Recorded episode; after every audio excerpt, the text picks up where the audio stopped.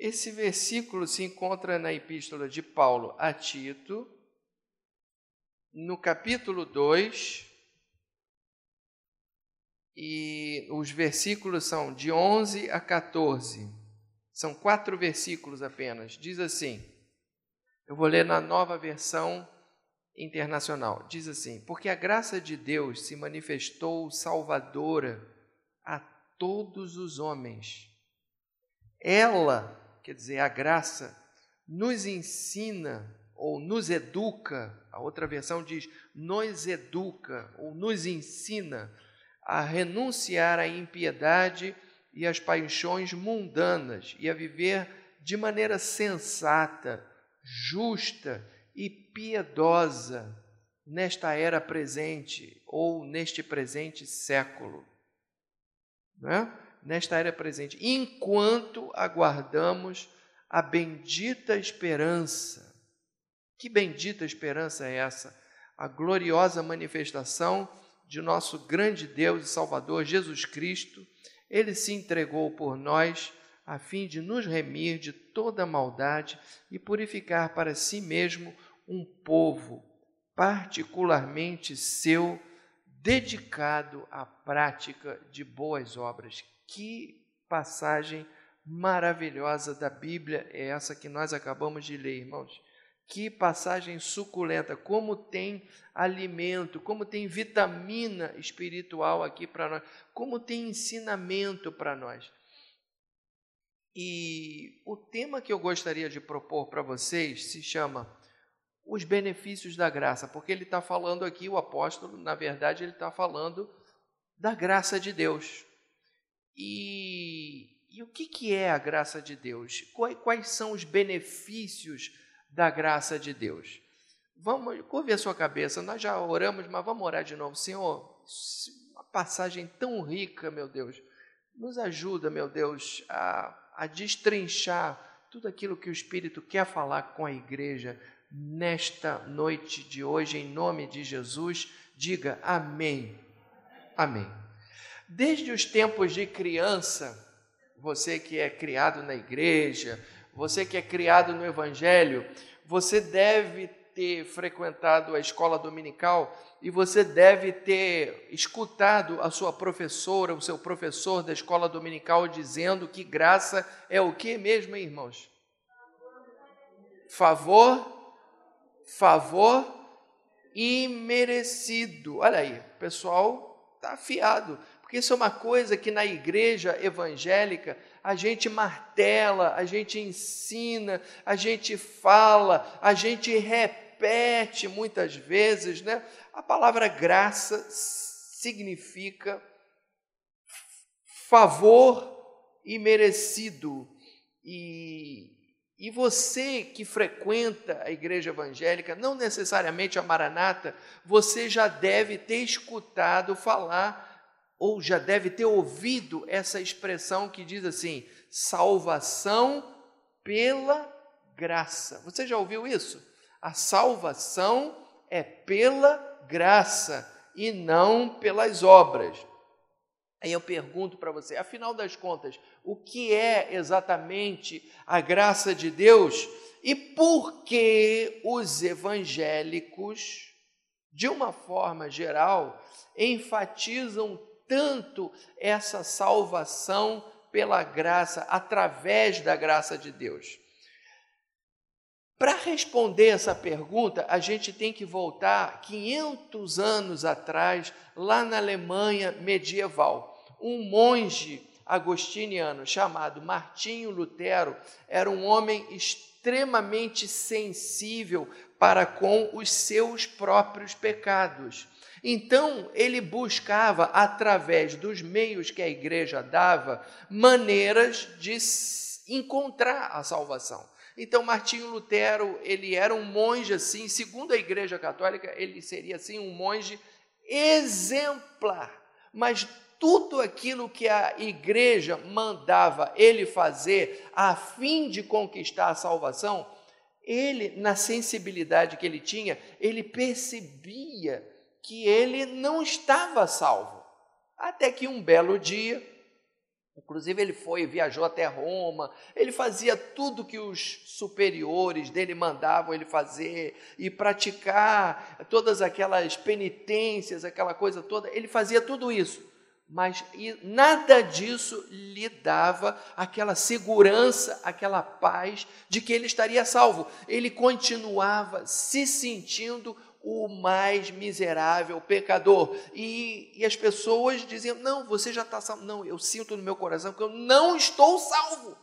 Até que um belo dia, o, o superior dele disse para ele assim: Bom, vamos fazer o seguinte. Você vai estudar a palavra de Deus. Ah, irmãos, quando uma pessoa começa a estudar a palavra de Deus, Deus fala com essa pessoa. E foi exatamente isso que aconteceu. Num determinado dia, num belo dia, ele está lendo a epístola aos Romanos, e aí os olhos dele batem naquele versículo que diz que o justo viverá pela fé. E quando ele lê esse versículo, ele entende então que porque o versículo na verdade fala assim: "Nisto se manifesta a justiça de Deus, de fé em fé, porque o justo viverá pela, pela fé. Então ele tem aquele insight, ele tem aquela, aquela descoberta que a justiça de Deus se manifesta através do Evangelho.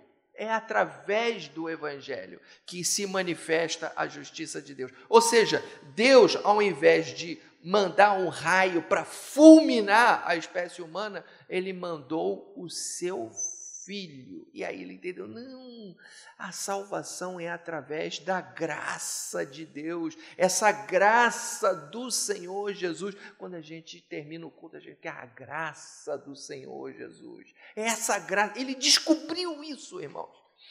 Aí você vai me perguntar assim: ok, mas olha só, isso ele descobriu isso, mas peraí, o apóstolo Paulo falou sobre isso 1500 anos antes. Por que, que essa doutrina da justificação pela graça ficou esquecida? Não é verdade? O apóstolo Paulo fala sobre isso claramente. Por que, que isso ficou esquecido? E eu, irmãos, eu nunca entendi muito bem por que, que a humanidade, por que, que a igreja, de uma forma geral, se desviou da salvação simples pela graça. Por quê? Aí eu lendo, há, há uma semana atrás, eu tô, estou lendo uma, uma biografia, é, um autor que inclusive é católico, diga-se de passagem, ele fala sobre a vida do apóstolo Paulo. Estou lendo a vida do apóstolo Paulo. Aí esse homem ele diz o seguinte: esse, esse autor desse livro, esse biógrafo do apóstolo Paulo, ele fala exatamente o seguinte: é que a salvação pela graça é algo assim radical demais para o ouvido humano cheio de justiça própria. Vou explicar para vocês. O ser humano, de uma forma geral, ele tem a tendência não de confiar em Deus, mas de confiar em si mesmo. E essa confiança em si mesmo se aplica também à questão da salvação. Então, o homem, ele tem uma tendência a confiar em si mesmo, também no que diz respeito à sua salvação. Então, quando chega a palavra de Deus e fala, não, você não precisa fazer nada, Cristo já fez tudo, confia em Cristo. Aí o ser humano tem a tendência, não, eu vou confiar em Cristo, mas eu também preciso acender uma vela, eu preciso é, é, celebrar uma missa, eu preciso fazer um, um não sei o que, eu preciso fazer não sei o que, eu preciso fazer caridade. Não, você não precisa, para ser salvo, você não precisa fazer nada disso. Porque o sacrifício de Jesus é suficiente para te levar para o céu. Você pode dar um glória a Deus por isso? Agora, as pessoas, isso é chocante, irmãos, isso é chocante. Isso é chocante. Então é por isso que ao longo de 1500 anos, aos poucos a igreja foi se desviando da pureza do evangelho, da pureza da graça de Deus e foi elaborando todo um sistema de mandamentos, de, de dogmas, de sacramentos, a fim de ajudar o indivíduo a conquistar a salvação, ou melhor dizendo, para cooperar com a graça de Deus.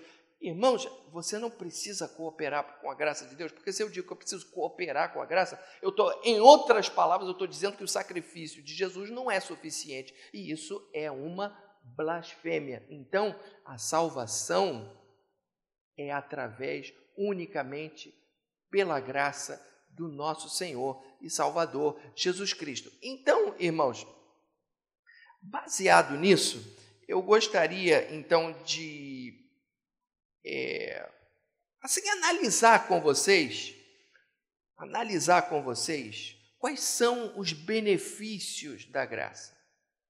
E eu vou pedir, são basicamente dois benefícios, apenas dois benefícios. Então você escreva aí. São dois benefícios para você sair daqui com tudo amarradinho, viu? Só que nem o pastor Geraldo, o pastor Geraldo gosta de pregar assim, simples. Eu também gosto de pregar simples. São dois benefícios que a graça outorga, que a graça concede a você. Que benefícios são esses? Primeiro benefício da graça, se você tem lápis e papel, escreva, ou então escreva na sua Bíblia. Primeiro benefício, pela graça nós somos salvos. Pela graça nós somos salvos. Onde está escrito isso daqui? É, no texto que nós lemos, o texto diz assim: a graça se manifestou salvadora a todos os homens. A graça, olha, você se lembra o versículo que nós lemos? Pois a graça se manifestou salvadora a todos os homens. Ou seja, essa graça se manifestou, ela é pública, ela é notória. A morte de Jesus não foi uma coisa oculta, a, a, a morte de Jesus foi pública para todo mundo ver, para todo mundo enxergar. E não foi somente para, foi notória não somente aos judeus, não somente a um punhado de escolhidos, mas a, a graça de Deus se manifestou salvadora a quem, irmãos? Segundo o texto, a todos os homens. Dá um glória a Deus por isso. A graça de Deus se manifestou a todos os homens. Como a graça de Deus se manifestou notória, salvadora a todos os homens. Como? Primeiro, a graça se manifestou através do sacrifício do Filho Jesus Cristo. A palavra de Deus diz que ele abriu mão da sua glória, se fez homem, se humilhou a si mesmo, sendo obediente até a sua, até a sua morte e morte de cruz. Então a graça se manifestou através do sacrifício de Jesus Cristo. Isso está muito claro aqui no versículo 14, que nós acabamos de ler, que diz assim: Ele se entregou por nós. Não, vamos ler do versículo 13. Presta atenção nisso que eu vou ler agora. Se você tem a sua Bíblia, observa o que dizem os versículos 13 e 14. Dizem assim: enquanto aguardamos a bendita esperança, a gloriosa manifestação de nosso grande Deus e Salvador Jesus Cristo. Vamos fazer um parênteses aqui, ó. A manifestação de nosso grande Deus e Salvador Jesus Cristo. Isso daqui, irmãos, é um dos maiores versículos da Bíblia que atestam a divindade de Jesus Cristo é a divindade de Jesus Cristo. Eu fico arrepiado falando isso. Ah, Jesus Cristo é Deus, o nosso Deus e Salvador, Jesus Cristo. Então, quem é Jesus Cristo? Jesus Cristo é perfeitamente Deus. E ao mesmo tempo é perfeitamente Deus, aguardando a manifestação de nosso Deus e Salvador Jesus. Então coloca isso na tua cabeça. Jesus Cristo é Deus. Jesus Cristo é Deus. Agora não termina aí. Olha o que, que ele fala a seguir. Irmãos, é tremendo esse versículo. Olha o que, que ele fala a seguir. Ele, ele quem? Jesus Cristo, Deus. Ele, Jesus Cristo, que é Deus. Se. Peraí, peraí. Como é que é? Ele se entregou por nós, a fim de nos remir de toda maldade e purificar para si mesmo um povo particularmente seu, dedicado à prática de boas obras, ou zeloso de boas obras. Então, Deus, irmão, olha para mim agora, Deus se entregou por mim. Sabe por que, que eu, eu, eu sou apaixonado por Jesus? Sabe por que, eu sou apaixonado por Jesus? Porque você olha as religiões pagãs, normalmente, nas religiões pagãs, as pessoas fazem sacrifícios de animais. Em algumas religiões pagãs, fazem até mesmo sacrifícios humanos. Isso era comum na época do apóstolo Paulo.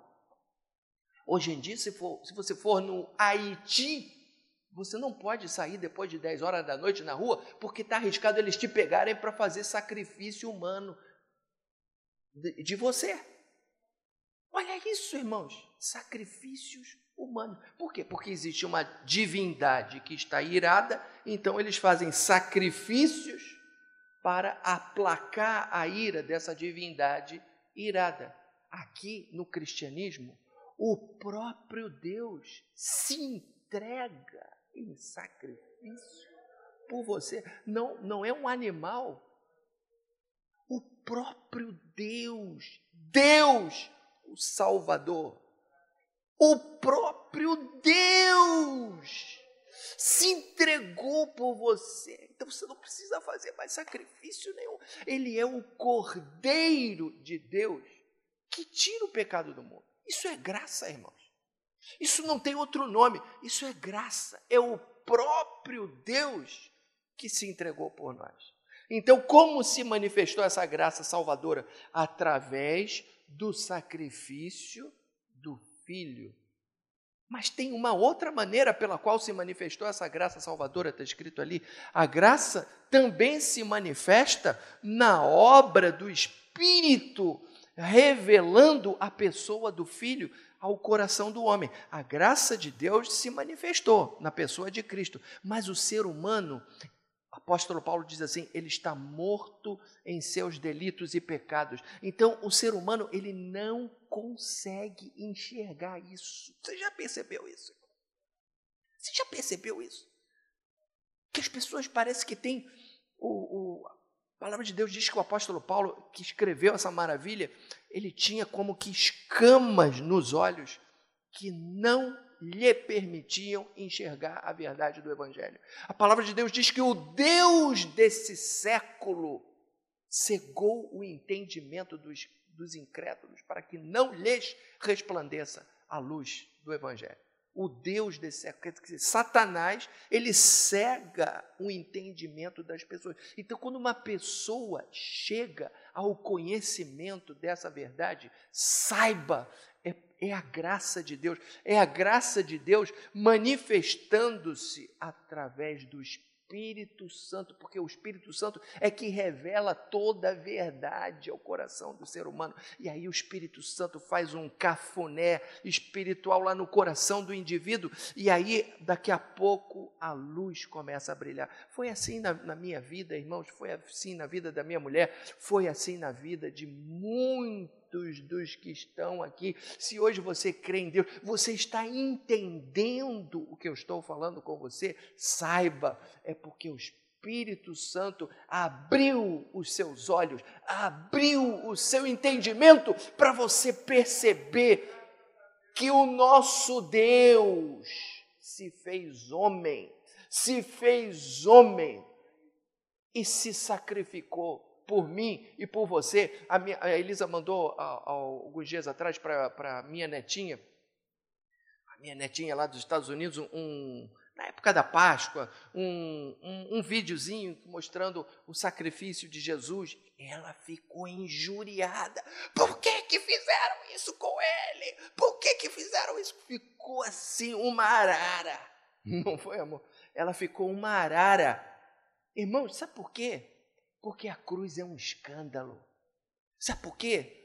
Porque é um justo morrendo pelos injustos que somos nós. É um escândalo.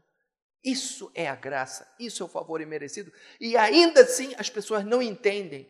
E se elas não entendem, nós temos que falar e pedir que o Espírito Santo lhes abra o entendimento. Quando uma pessoa chega a entender, é porque o Espírito Santo é a graça agindo através da pessoa do Espírito Santo.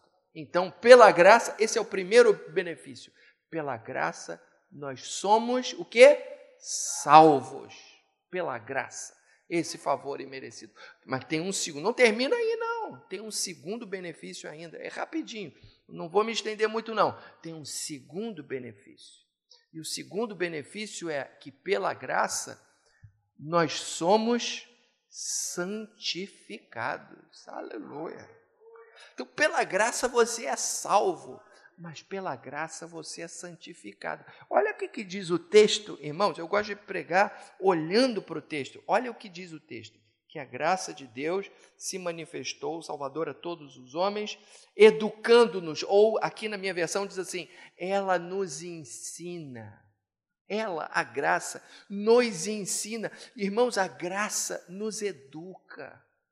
A graça nos ensina. Você aceitou a Cristo como seu Senhor e Salvador. Jesus um dia tirou esses seus antolhos, essas escamas que havia nos seus olhos. Jesus tirou. O Espírito Santo abriu o seu entendimento. Aleluia. A partir de aí começa uma caminhada uma caminhada com Deus, um passo de cada vez. E nessa caminhada, meus irmãos, nesta caminhada, essa mesma graça vai te ensinar. Vai te ensinar o que você deve e o que você não deve fazer. Mas ensinar o quê? O que, que a graça nos ensina? O que, que a graça nos ensina? O texto diz assim: ela nos ensina a renunciar a impiedade e as paixões mundanas. Então, em que consiste esse processo de santificação? Consiste nisso, levar o crente a renunciar à impiedade e às paixões mundanas. O que, que, são essas paixões mundanas, hein? É aquilo que Paulo se refere lá na Epístola aos, aos Gálatas como sendo as obras da carne. Então ele diz o seguinte, que todo que são a imoralidade sexual, a impureza, a libertinagem, a idolatria, a feitiçaria, o ódio, a discórdia, os ciúmes, a ira, o egoísmo, as dissensões, as facções, a inveja e coisas semelhantes a estas, que aqueles que praticam não herdarão o reino de Deus. Então você aceita Jesus, essa mesma graça que abriu os seus olhos, essa graça começa a te educar. Ó, oh, meu filho, não faça isso. O Espírito Santo aqui dentro ó, já começa, minha filha, cala tua boca. Isso daí, isso daí não é, não, não fala isso não. Meu filho, faça isso. Minha filha, não faça aquilo outro. Irmãos, isso é graça de Deus. Isso é graça de Deus. Quando eu e Elisa nos convertemos, nós tivemos um, uma conversão radical, irmãos. Radical. Eu tinha 23 anos e ela tinha 18. Nós éramos bem jovens. Ela tinha 18 e eu tinha 23 nós vivíamos dois jovens cheios de hormônios que vivíamos maritalmente. Só que nós vivíamos, é, ela estava morando em Buenos Aires e eu estava morando aqui no Rio de Janeiro, porque ela é argentina. A gente se correspondia, é tudo por cartinha, naquela época não tinha internet. Então eu chegava em casa, eu ia direto na caixa do correio para ver se tinha cartinha dela. Quando tinha cartinha dela, aquilo ali era uma alegria. Vocês que são jovens, vocês não sabem o que é isso. Vocês não sabem o que é isso. Vocês não sabem o que é isso. O WhatsApp é muito bom, o, o, FaceTime é muito bom, o Zoom é muito bom, mas você recebeu uma carta da pessoa que você ama com uma florzinha, com uma fotozinha. Irmãos, isso é a coisa mais maravilhosa que tem. Isso meio que se perdeu. E mas a gente a gente fazia de tudo, né, quando a gente estava junto. Irmãos, nós fomos um belo dia lá na ABI. O Espírito Santo tocou no coração dela, o Espírito Santo tocou no meu coração. Irmãos, foi uma coisa extraordinária, foi uma coisa tremenda. Jesus se revelou a ela de uma forma extraordinária. Eu já era temente a Deus, ela não conhecia o Evangelho, ela vem de uma família de ateus, a mãe dela continua sendo ateia, o pai dela é ateu, ela vem de uma família de ateus. O Espírito Santo se revelou a ela. Por isso que eu digo, é o Espírito Santo que revela. É o Espírito Santo que revela. O Espírito Santo revela.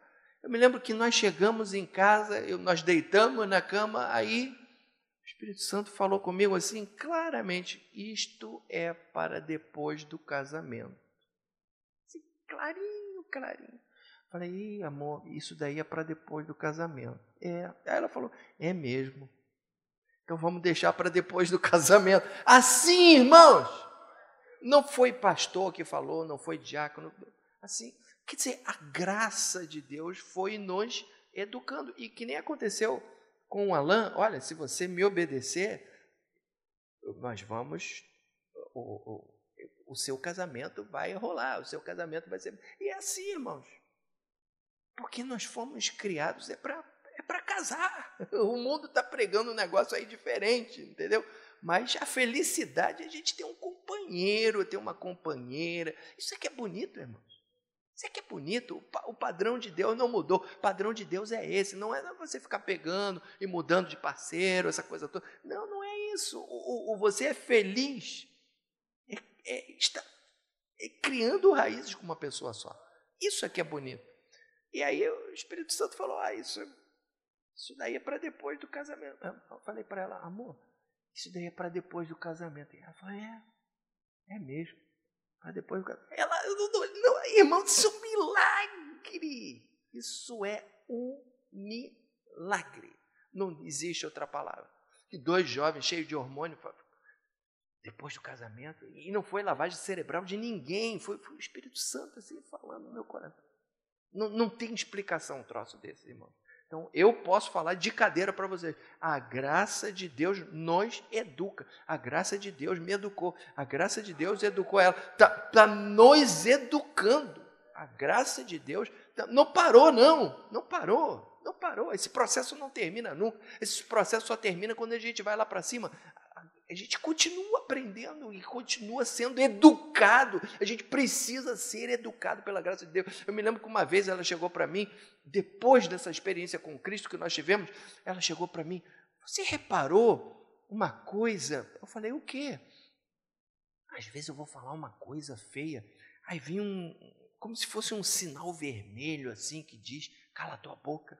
Aí eu não falo, não. Eu falei: É, eu também estou sentindo a mesma coisa. Eu falei para ela, isso daí é o Espírito Santo. Olha isso, irmãos. Isso, olha isso, isso é um milagre, irmãos. Então, a graça de Deus nos educa. Aí você vai, ah, mas eu nunca senti isso não. Olha, se você for sincero com Deus e você quiser obedecê-lo, ele vai te educar. Mas você precisa querer. Agora, esse processo de educação nem sempre é muito agradável. Nem sempre é muito agradável. Às vezes não é agradável, mas, irmãos, o, o resultado lá na frente é maravilhoso. Eu me lembro quando eu falei para Dona Zenilda, mãe do pastor Paulo: Olha, Dona Zenilda, eu quero me batizar. Ah, que maravilha! Nós vamos batizar. Onde que está a sua namorada? Falei, ela voltou para Buenos Aires. Ah, é?